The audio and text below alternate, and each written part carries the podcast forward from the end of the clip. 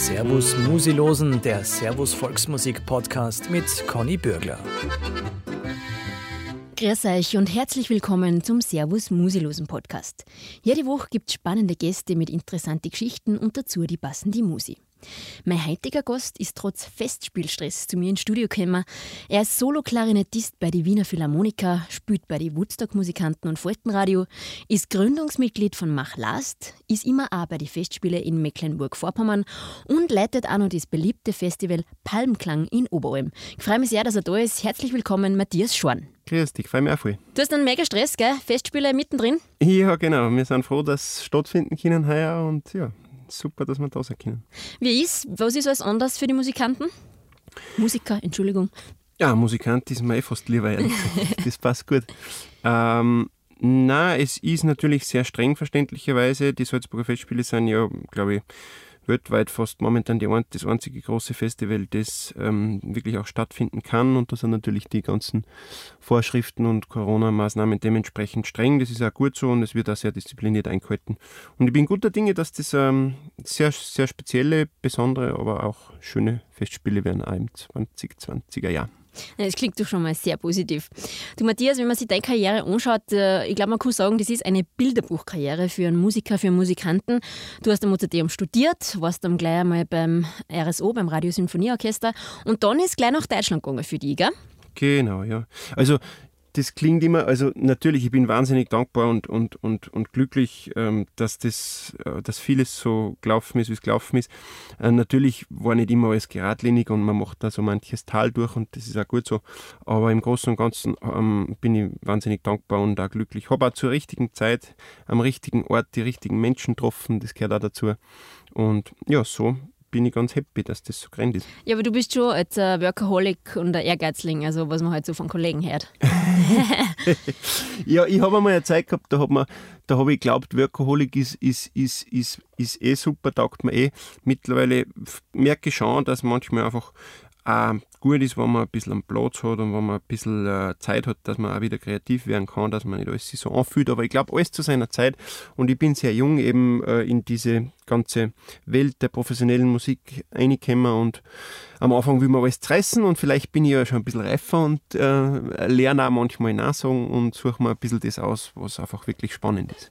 Kommt die Weisheit mit dem Alter, oder? das hoffe ich. Ich hoffe immer noch. Ich hoffe immer noch. Ähm, dein Klassikstudium, du hast deine Magisterarbeit äh, dann aber am Volksmusikinstitut geschrieben, ist irgendwie ungewöhnlich, finde ich jetzt, oder? Ja, stimmt, hast recht. Also es, es, ich bin ja sicher einer der wenigen von den Konzertfachstudenten, die klassisches Konzertfach studiert haben und dann am, am Institut für Volksmusikforschung und Ethnomusikologie die Abschlussarbeit geschrieben haben. Bei mir hat sich das einfach so, es war ein Wunsch von mir aus zwei Gründen. Erstens, ähm, weil ich mit meinem Betreuer, mit dem leider kürzlich verstorbenen äh, Rudi Beach, sehr eng befreundet war und weil er mich da sehr unterstützt hat und auch ähm, motiviert hat, diese Arbeit zu schreiben. Das war ein wichtiger Grund für mich. Und zweitens, einfach die Arbeit hat zum Thema meinen Großvater gehabt, der auch leider mittlerweile verstorben ist. Und das hat mir viel gegeben, irgendwie ein bisschen das Leben und Wirken meines Opas da ein bisschen festzuhalten. Mhm. Und dann gibt es bei dir die Verbundenheit zu Mecklenburg-Vorpommern. Wie geht denn das? Ja, das ist ganz, ähm, ganz witzig eigentlich, weil ich habe, muss ganz ehrlich sagen, wie ich zum ersten Mal da hingekommen bin, das ist über zehn Jahre her, ich habe Mecklenburg-Vorpommern nicht einmal, ich nicht einmal gewusst, wo das ist. Ja, ich weiß auch nicht genau. ja, Mecklenburg-Vorpommern, das ist ein, ein Bundesland im, im, im, Nordosten von Deutschland und da gibt es ein, ein, sehr, sehr großes, eines von den drei größten ähm, Klassikfestivals in Deutschland und die haben mich da mal eingeladen, eben vor über zehn Jahren. Und da habe ich dann einen, einen, einen, Preis gekriegt und seitdem bin ich dem Festival auch sehr eng verbunden und, und, und eigentlich jedes Jahr auch dort. Aber du hast da auch dann Volksmusik gebracht, oder? Natürlich, ähm, Volksmusik oder sozusagen auch Blasmusik, das sind ja doch schon ganz, ganz deutlich meine Wurzeln, weil äh, sonst war ich ja gar nicht zur Kleinetten gekommen. Mir tut das, habe ich das Gefühl, ganz gut, dass ich mich ab und zu wieder auf diese Wurzeln äh, irgendwie besinne und mir macht es einfach großen Spaß. Und man glaubt gar nicht, wie die Leute das dort da aufgenommen haben und wie denen das taugt haben, hat äh, einfach da auch ein bisschen ausgegrasen äh, und neben Mozart, Beethoven oder Richard Strauss dann einmal ein Polka oder ein Walzer zu hören, weil äh, ich glaube, das befruchtet sich einfach sehr gegenseitig und die Qualität der Musik ist in der Volksmusik und in der sogenannten Kunstmusik, ich persönlich bin ja für diese Trennung gar nicht so, mhm. aber ich glaube, die ist ausschlaggebend. Wenn was gut ist, ist es gut, wurscht, woher es kommt. Mittlerweile ist es eh so, dass viele Volksmusikanten eben studierte Musiker auch sind. Hat das vielleicht auch die Annäherung ein bisschen gebracht, wie du sagst, dass diese Trennung nicht mehr so scharf ist? Ja, ich glaube generell, dass wir, und das ist was Schönes, in einer Zeit leben, wo, wo diese, diese Hemmschwellen ein bisschen fallen. In beide Richtungen, das ist sehr schön zu sehen, weil ich glaube einfach, dass sie ganz viel ähm, Volksmusikanten oder Amateur, äh, Amateurmusiker, Laienmusiker, und das meine ich durchaus in einem positiven Sinne, interessieren für, für professionelle klassische Musik, ähm, wie, das, wie das abläuft, äh, sich gern Konzerte anhören, auch, auch sehr gerne, merke ich immer mehr, ähm, das selber ausüben und einmal sagen, okay, ich darf gerne mal das Mozart-Quintett spielen oder wie ist das? Und umgekehrt merke ich sehr stark, ähm, dass auch ähm, sogenannte Musiker oder Leute, die Musik zu ihrem Beruf gemacht haben und das vielleicht studiert haben, wobei die Frage ist, kann man Musik überhaupt studieren?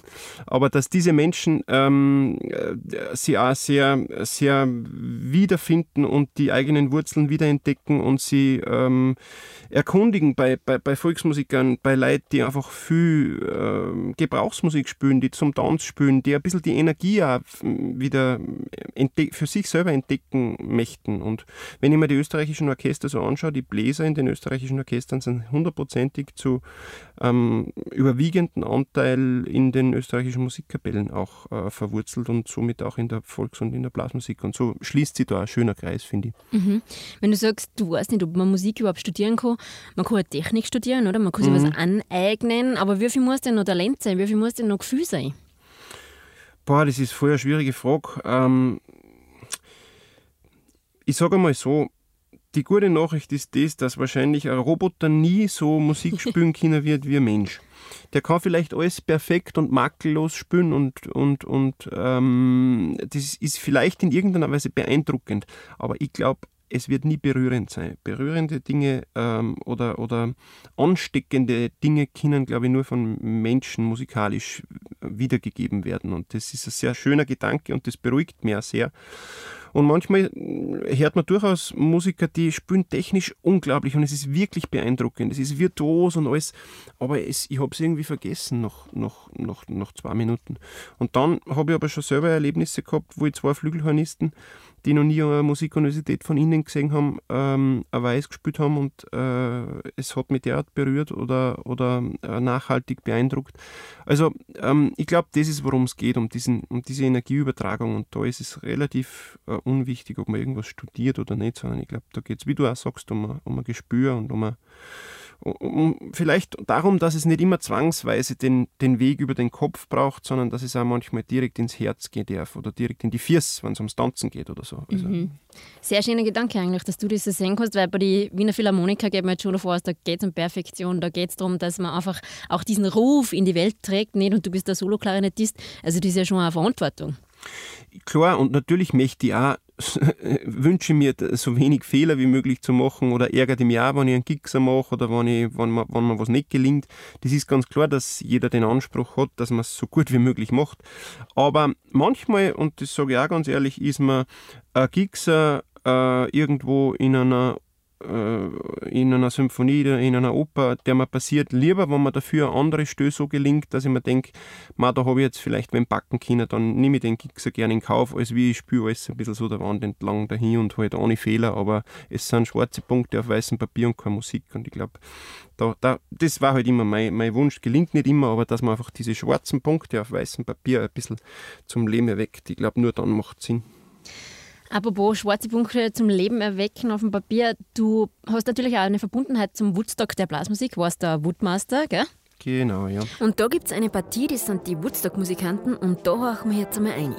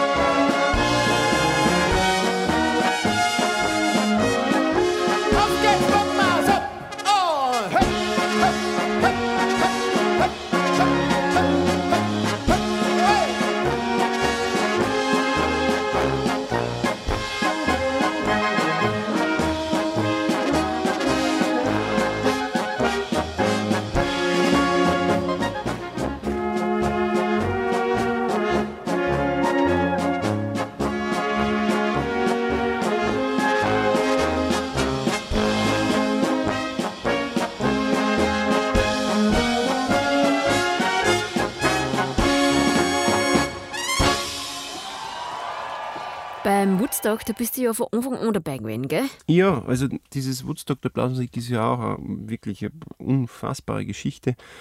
Ich bin da ähm, insofern von Anfang an ein bisschen dabei, weil ähm, wir dort in St. Martin oder einem Ort im Innkreis mit unserer damaligen Blasmusikkapelle Mach Last immer unsere Probenwochenenden gemacht haben und wir haben dann immer an den Probenwochenenden Abschlusskonzerte gemacht. Das erste Mal vor 70 Leuten im Wirtshaus, dann irgendwann haben wir einen böhmischen Frühling gemacht in der Reithalle, da waren dann 400, 500 Leute und irgendwann ist die Satz klar geworden. Und daraus ist dann eben auch natürlich durch die unglaublichen äh, Organisationstalente und, und Fähigkeiten von Simon Ertl dieses riesengroße Festival erwachsen. Und das ist sehr schön. Äh, da äh, treffen sie Leute, die taten sie vielleicht sonst gar nicht treffen, aber die Musik ist der kleinste gemeinsame Nenner und über die kommen die Leute zusammen. Das ist schön zu sehen.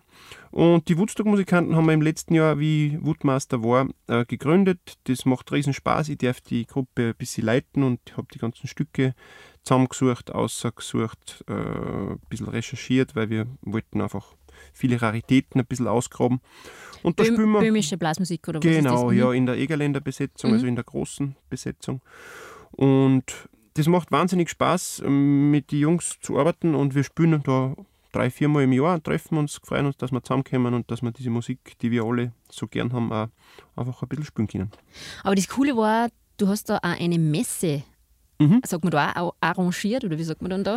Ja, also der Simon fragt mich halt auch immer wieder mal nach meiner Meinung, auch was das Woodstock betrifft oder nach Mhm. ein bisschen Ideen. Und eine Idee, die ich mir mal gesagt habe, war, du, lass uns doch am Sonntag eine Messe machen. Da haben wir dann vor ein paar Jahren angefangen. Äh, haben wir mal die deutsche Messe von Schubert, die ja original eine reine Bläsermesse ist, was die wenigsten wissen, ähm, dort gespielt. Und ich habe gesagt, wenn ich wirklich den Woodmaster machen darf, dann wünsche ich mir, dass wir die äh, Bruckner Messe machen. Da gibt es eine reine Bläsermesse, die von der Militärmusik Oberösterreich aufgeführt worden ist in Linz.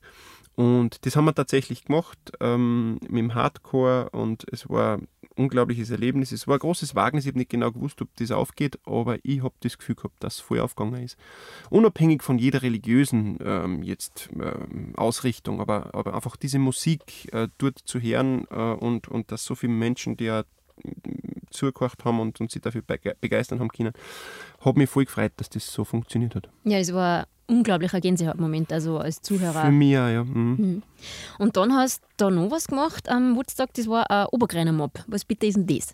Ja, das ist, ich bin ein bisschen manchmal so, wenn mich wer halt fragt, ob ich sowas machen möchte, wie mich der Simon halt da gefragt hat, dann ist das Problem, dass ich halt dann einfach manchmal so eine Ideenfabrik bin und dann kommt halt eins ins andere und das war auch so irgendwie so ein Zufall, dass ich mit ein paar alten Freunden das Oberalm, an allererster Stelle der Armin Kolschnick, mit dem ich auch den Palmklang mache, ähm, dass der gesagt hat, du, ich habe da ein paar alte Arrangements um und umliegen, da hat es in die 60er, 70er mal Platten gegeben von den originalen Obergreiner in einer großen Besetzung, also ganz untypisch.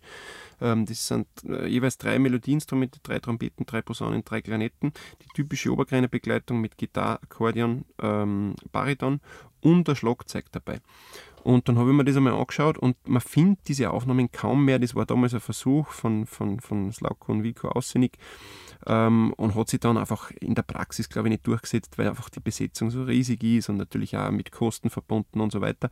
Aber die Arrangements sind ein Wahnsinn. Auch die alten Obergreiner haben da einige Arrangements dann in dieser Besetzung gemacht und diese alten Sachen haben wir ausgegraben und haben wir eben auch beim Woodstock dann zum ersten Mal mit ein paar Freunden aus der äh, Szene vom, vom Woodstock, also mit dem Kofler Andi von den Alpenlandlern oder mit dem Grober Michi, mit dem ich seit vielen, mit den beiden bin ich seit vielen Jahren eng verbunden. Und andererseits eben auch mit alten Freunden aus Oberalm, lauter unter Anführungszeichen Laienmusiker im besten Sinne und, und einfach Oberkreiner Fans.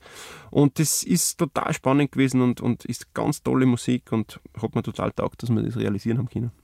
Aber habt ihr das dann irgendwie für euch umgemodelt oder habt ihr es wirklich nach die originalen alten Arrangements gespielt? Genau, also wir haben diese alten, das sind zum Großteil handgeschriebene Noten, ähm, äh, die haben wir Gott sei Dank gekriegt und äh, nach die haben wir uns gekriegt und da haben wir eigentlich auch nicht viel geändert. Es sind ab und zu ein paar, ein paar Schreibfehler drin gewesen, die haben wir natürlich versucht zu korrigieren, aber, aber, aber im Prinzip haben wir es so genommen, wie es ist.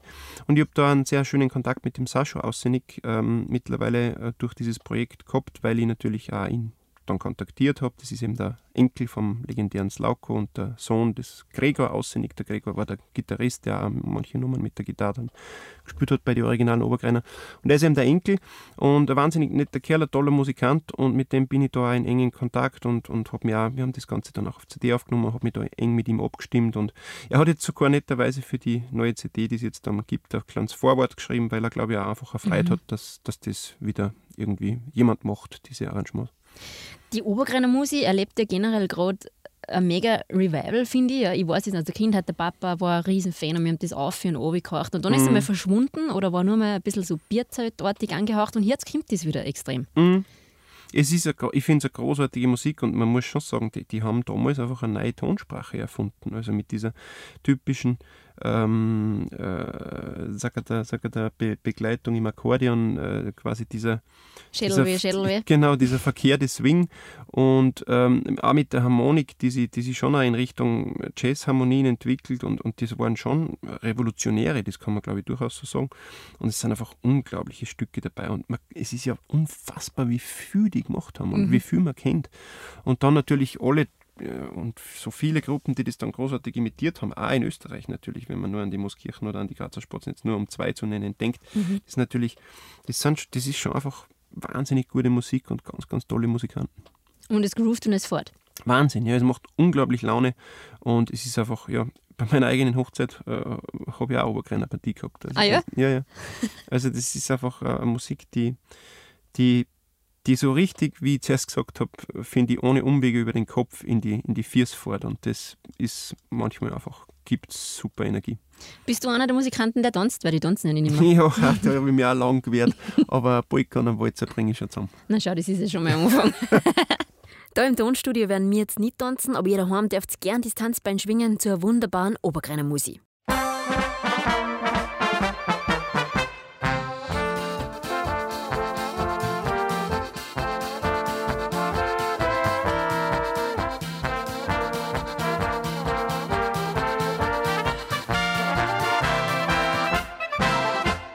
sing.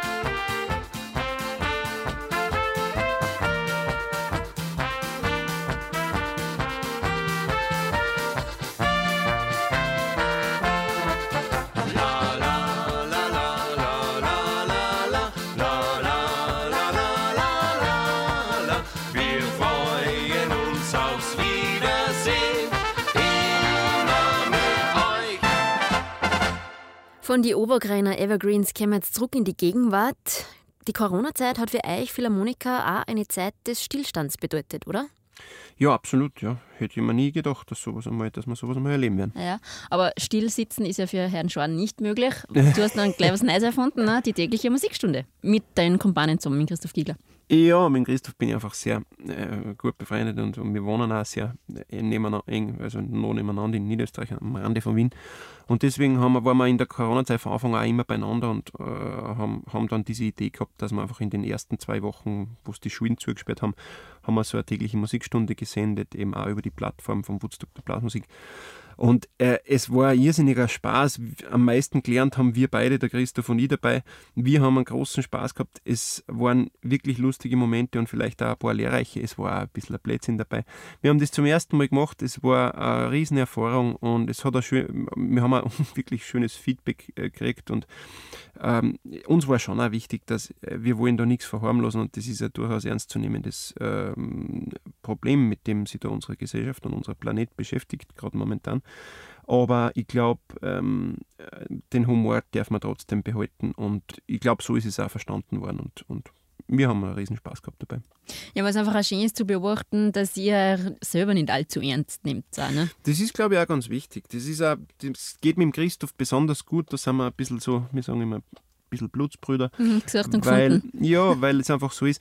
Natürlich unterliegst du auch, wenn du jetzt immer, er ist, du bist, ich bin Kleinetist, beide sind wir bei den Wiener Philharmonikern, natürlich, und wir genießen das, wir, wir, wir sind total glücklich, dass wir das tun dürfen und du verhältst dich da natürlich oft auch ähm, nach einer gewissen Etikett und das ist auch gut, das passt, das ist wunderbar, aber wir haben auch beim Opernball einfach einen Blödsinn gemacht und dort einmal äh, eben eine Obergreiner Nummer gespielt oder dort einmal ein, ähm, weiß ich nicht, wir haben die Vogeltanzquadrille erfunden, die wir dann immer um äh, drei nach drei in der Früh, äh, wie am Kinderforsching halt am Wiener Opernball gemacht haben. Und, aber es ist eine Forschungsveranstaltung und auch da darf man sie nicht zu ernst nehmen. Und man nimmt sie ja ein bisschen, ich, ich sage das ganz ehrlich, man nimmt sie ein bisschen an Druck. Wenn man sich ständig hinstellt mit erhobenen Zeigefinger und sagt, ich weiß, wie es geht und genau so und ich mache es falsch und so und so und so, es lebe die Vielfalt und wir nehmen uns selber nicht, äh, nicht zu ernst und das nimmt einen auch ein bisschen an Druck. Warum? Äh, ja, es gibt so viel, wir lernen nicht aus. Das ist das, was mich mit dem Christoph verbindet und deswegen spielen wir gerne miteinander. Mhm.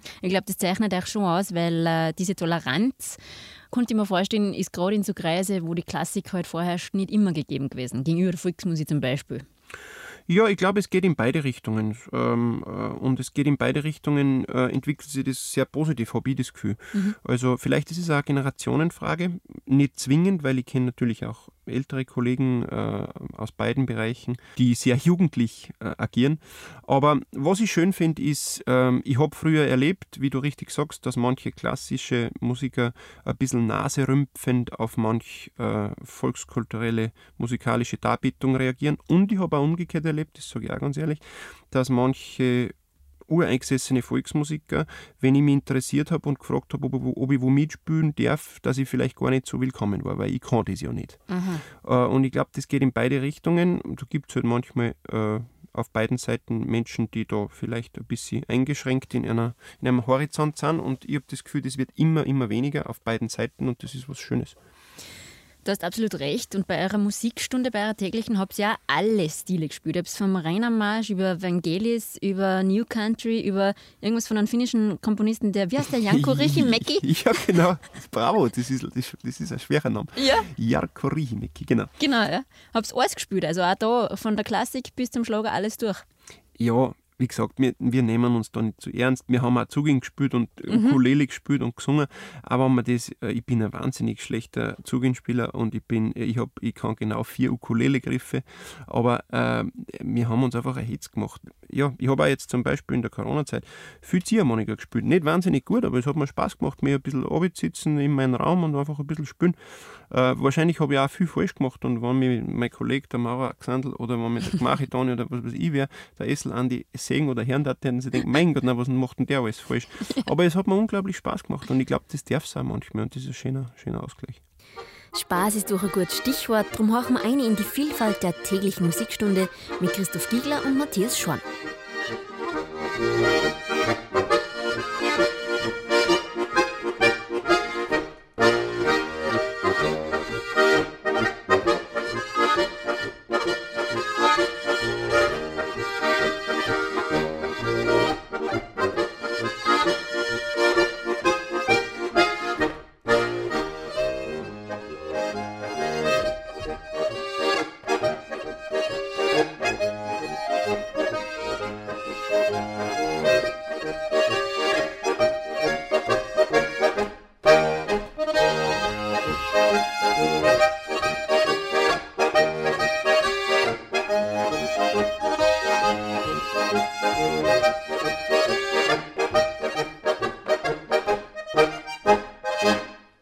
Bockmas, New Country. Ja.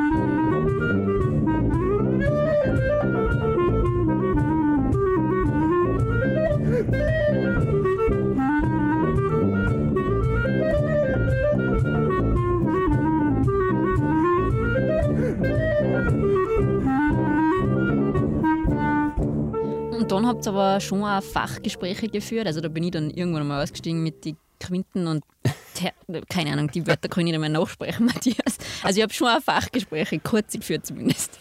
Ja, wir haben natürlich versucht, dass auch ab und zu ein bisschen Inhalt drinnen ist und äh, haben dann auch versucht, Querverbindungen her, herzustellen. Äh, weiß ich nicht, wir haben zum Beispiel die reinen Intervalle mit der Eselsbrücke der Corona-Hotline versucht, sozusagen sich merken zu können. Also 1450 ist ja die Corona-Hotline und Prim, äh, Quart, Quint und Oktav sind die reinen Intervalle. So Kleinigkeiten haben wir versucht zu verpacken und es ist total lustig gewesen, weil einfach viele ähm, Lehrer tatsächlich auch uns geschrieben haben, dass sie gewisse Ausschnitte, alles war ja natürlich nicht tauglich für Schulklassen, aber dass sie gewisse äh, Ausschnitte wirklich auch den Schülern vorgespielt haben oder als Link äh, geschickt haben, sie sollen sich das mal von Minute da bis Minute da anschauen und das finde ich ja ganz, ganz lustig. Das ist ja voll der Erfolg eigentlich. Ja, ähm, das ist vielleicht da die Chance ähm, der digitalen Welt und des Internets. Ähm, ich bin da sehr zwiegespalten. Ich bin selber kein User, unter Anführungszeichen. Also ich bin weder auf Facebook noch auf Instagram. Habe ich gemerkt, ja. Genau, äh, ga- ganz bewusst eigentlich, ähm, äh, obwohl ich weiß, dass das eine Riesenchance ist und eine, und eine große Plattform auch jetzt in Zeiten der Corona-Krise. Ähm, andererseits glaube ich doch, dass eben Musik oder Kunst schon was ist, was einen ganz an- analogen, ursprünglichen Sinn hat und wo es die Leute und die Menschen braucht, die sich dazu treffen und die dann auch den Geruch des Theaters und das Licht und, äh, und alles äh, aufnehmen. Das ist, glaube ich, eine sehr ganzheitliche Erfahrung. Die Und- Stimmung. Genau. Und, und deswegen, es ist schön, dass das gibt, diese digitale Welt und das Streaming und so, aber ich glaube, äh, es wird nie das ähm, unmittelbare Musizieren ersetzen können. Nein, auf keinen Fall. Aber es geht halt dann auch noch mit zwei Philharmonikern, dass die einfach mal einen Tobias Moretti anrufen in so einer Musikstunde nicht. Ja, Und ja, und das geht auch nur mit dem Tobias Moretti, weil Ja. der einfach auch äh, äh, ein gemütlicher Kerl ist. Und der hat dann auch ein bisschen was gespielt, gell? Genau, genau, genau. Er ist ein toller Musiker, er spielt selber ein bisschen Tenorhorn und Posttrompeten und auch super Klavier, singt da und ja, ist einfach ähm, ähm, ja, ein gesunder, gesunder Kerl und toller Künstler. Ähm, den kennt ihr ja da vom Jedermann her, schätze ich mal, oder? Den, hat, den haben wir am Ball mal kennengelernt, am Philharmonikerball. Mhm. Genau, genau. Und habt ihr auch gedacht, den rufen wir an, der sollte da mitspielen. Ja, wir, mm, ja manchmal ähm, versuchen wir nicht zu viel nachzudenken. und, äh, ja, manchmal kommt der Blödsinn raus, aber manchmal kommt, kommen ganz witzige Dinge raus. Aber es haben dann auch Kollegen, haben euch dann ja auch Videos geschickt, wie die Strottern und Blechhaufen Genau, und äh, genau. Linde und Hermann Hertel. Also ihr seid da ein bisschen zusammengewachsen als Musikanten und Künstler so in der Zeit, oder? Ja, klar. Und, und das alle Leute, mit denen wir da irgendwie Videos, von denen wir Videos gespielt haben oder mit denen wir da telefoniert haben, mit denen sind wir einfach ja Gott sei Dank so schön verbunden und wir, wir lernen halt auch alle voneinander. Wenn ich einen Blechhaufen mache, äh, da, da verneige ich mich innerlich ja, oder äh, bildlich. Das ist einfach großartige Musik, saugut gespielt, super gemacht. Äh, dasselbe gilt für die Strottern oder für die, für die Hertels, ähm, bei denen ich in Jonsbach bei der Musikantenwochen waren. Also man kann einfach so viel voneinander lernen und, und wenn man da offen aufeinander zugeht, ähm, dann ist das eine, eine super schöne Haltung, die mir sehr gut gefällt. Und ich freue mich immer, wenn ich Leute trifft, die das ähnlich sehen. Würdest du sagen, du bist der Getriebener? Ich fürchte ja. Mhm. ja. Weil da, du hast ja bei dir zu Hause jetzt eben, da wo du die Musikstunde gemacht hast, das war mhm. bei dir daheim, gell? Und das ist eine kleine eigene Kulturstätte. Ja, genau. Kann also, sagen? Völlig richtig, ja. Es ist ein ehemaliger Bahnhof, ähm, der 1877 gebaut worden ist, an der sogenannten Leobersdorfer Bahnstrecke, die leider äh, in, in dem Streckenabschnitt, wo dieser Bahnhof jetzt steht, auflassen worden ist vor 15 Jahren. Und wir haben eine Haltestelle für Kunst aus allen Richtungen draus gemacht, meine Frau und ich, und äh, haben das, betreiben das privat, machen so ein bis zwei Konzerte oder Lesungen oder Ausstellungen pro Monat.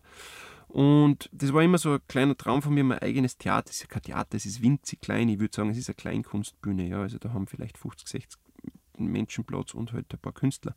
Aber es ist ein wahnsinnig schöner Platz mit guter Energie. Da sind, muss man sich vorstellen, 150 Jahre Leute in die Arbeit gefahren, in die Schule gefahren, haben sich dort getroffen, es war ein Begegnungsort und diese Energie, die verliert so ein Haus nicht. Ja. Und, und, und deswegen, das Feedback kriegen wir auch immer wieder von den Kolleginnen und Kollegen, die bei uns sind. Deswegen funktioniert das dort sehr gut und äh, momentan natürlich auch aufgrund von Corona und aufgrund dieser beschränkten Platzangebotes äh, haben wir zu, aber ich hoffe ganz stark, dass wir ab Herbst da wieder spielen können dort. Mhm. Wie und wann entspannst du? Äh, im, im, Garten, äh, in, überhaupt draußen, in die Berge und am Meer. Äh, ich, mhm. ich, bin wahnsinnig gern draußen. Ich, bin auch immer ein bisschen gefährdet, dass ich ein paar Kilo zu viel habe und da schaut es nicht, wenn ich, äh, wenn ich einfach ab und zu ein wenig Radfahren gehe. Ich bin wirklich voll gern draußen, äh, ob Radfahren oder ob Wandern. Im Winter Skitouren gehen, also Berge sind für mich echt voll super. Und dort, wo ich wohne, da, das ist schon ein bisschen Alpenvorland, da gibt es schon ein paar Berge, die höher wie 1000 Meter sind. Da kann man auch wirklich klasse Berge und Skitouren gehen in Niederösterreich. Natürlich nicht ganz so wie in Salzburg, das ist schon klar, aber es gibt dort auch voll schöne Platzeln und das habe ich gar nicht geglaubt und da habe ich viel entdeckt da in den letzten Jahren. Und im Sommer, wenn nicht in die Berge, dann voll gern am Meer, vielleicht einmal auf ein Segelboot oder so. Da kann ich echt entspannen, weil das einfach auch was Langsames ist. Gehen oder Segeln, das ist was ganz was Langsames und da glaube ich, komme ich äh, mir kann es oft nicht schnell genug gehen und bei diesen Dingen muss man sich ein bisschen nach, der, nach den Gegebenheiten richten und da geht halt einfach vieles langsam und das glaube ich, das ist was, was man gut tut. Wie schauen jetzt die nächsten Wochen aus, Matthias, bei dir? Äh, eben Gott sei Dank Salzburger Festspiele, ähm, weniger wie sonst, aber trotzdem genug und vor allem sehr schöne Sachen zu tun. Mhm. Ähm, Faltenradio geht auch schon langsam wieder ein bisschen los, äh, was schön ist. Wir haben auch natürlich jetzt fast ein halbes Jahr nicht gespielt, das hat es auch noch nie gegeben. Äh, ja, so hoffe ich, dass wir wieder ein bisschen zurückkommen und dass man die Musik und die Kunst sozusagen, wo man schon manchmal das Gefühl gehabt hat, die ist in Österreich so ein bisschen zwischen Freibad und Puff angesiedelt von der Wichtigkeit, dass man die ein bisschen in Richtung Lebensmittelhandel verschiebt. Äh, Schirm, Schirm da mal selber. Genau. Also ich kann nur sagen, für mich ist Musik und Kultur so wichtig wie Schokolade, also Lebensmittel, ja. Sehr, sehr wichtig. Das, das, da, da, da sind wir uns ähnlich. äh, Matthias, ich lasse jetzt gleich wieder zurück ins Festspielhaus. Ich sage danke, dass du gekommen bist und wir sehen uns nochmal und reden noch ein bisschen über Palmklang und über Faltenradio und über andere musikalische Sachen. Was hältst du davon? Ja, super, voll gern. Machen wir gern. Danke dir. Danke, Matthias. Das war's für heute von unserem Podcast. Nächste Woche hören wir uns wieder mit einem neuen Gast und neuer Musi. Bis dahin sage ich Danke fürs Zuhören beim Servus Musilosen.